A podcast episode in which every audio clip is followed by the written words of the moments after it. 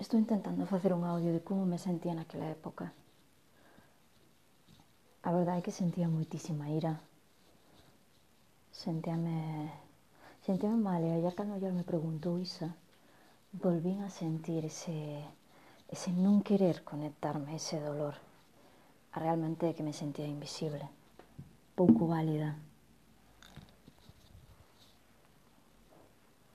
E tiña demasiada ira. Tamén pensaba que, eh, que todos me hacían menos que non me tomaban en serio. O sea, realmente eh, culpabilidade por...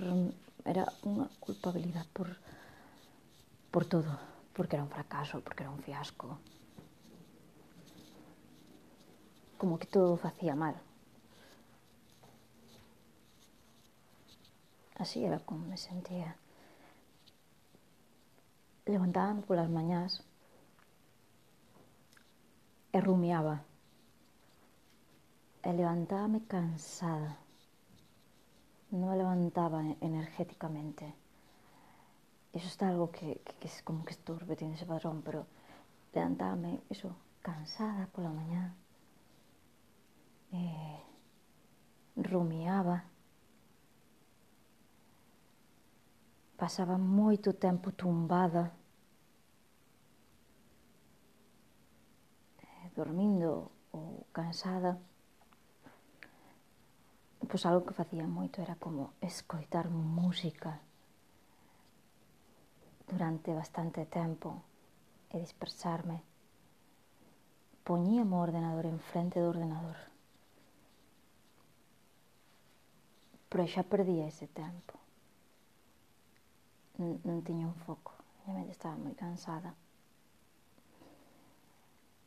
despois comía. Eh, pero era como se non tuvera dirección. Iba sen rumbo.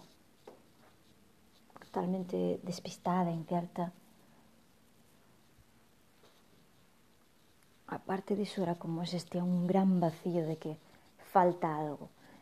E sempre estaba como soñando en irme a outro sitio, a un sitio, a outro sitio, a un sitio. O sea, era como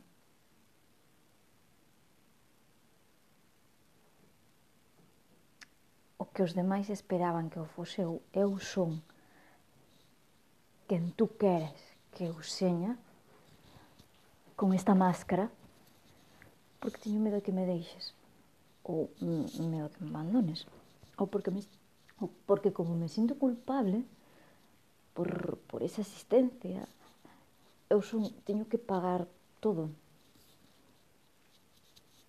E busco personas que, que non me tratan como deberían tratarme.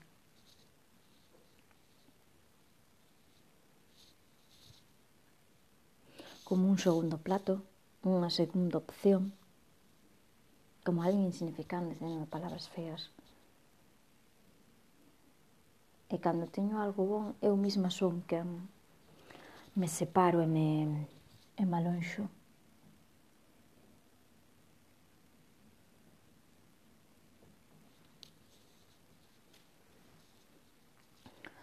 Que máis sensacións tiña naquela época? Tiña ira, moitísima ira. E esa ira era como superjusticiera. E, e tiña distorsións sobre as cousas. O sea, vía distorsionada totalmente as cousas de, de realidade. Non, non eran tal e como, como parecían. E, a parte eso, eh, o sea,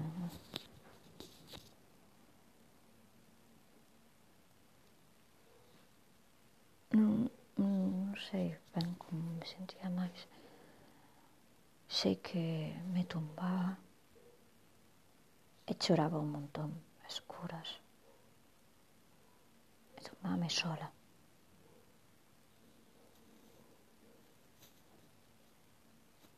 salía a la calle con una máscara de, eh, no pasa nada, todo de felicidad, esto es súper dura. Quizás se fue lo que dije el otro día Susana, era como que me daba miedo mostrarme tal cual son, eh, facer as cousas libremente. Quizás ese medo xa pasou.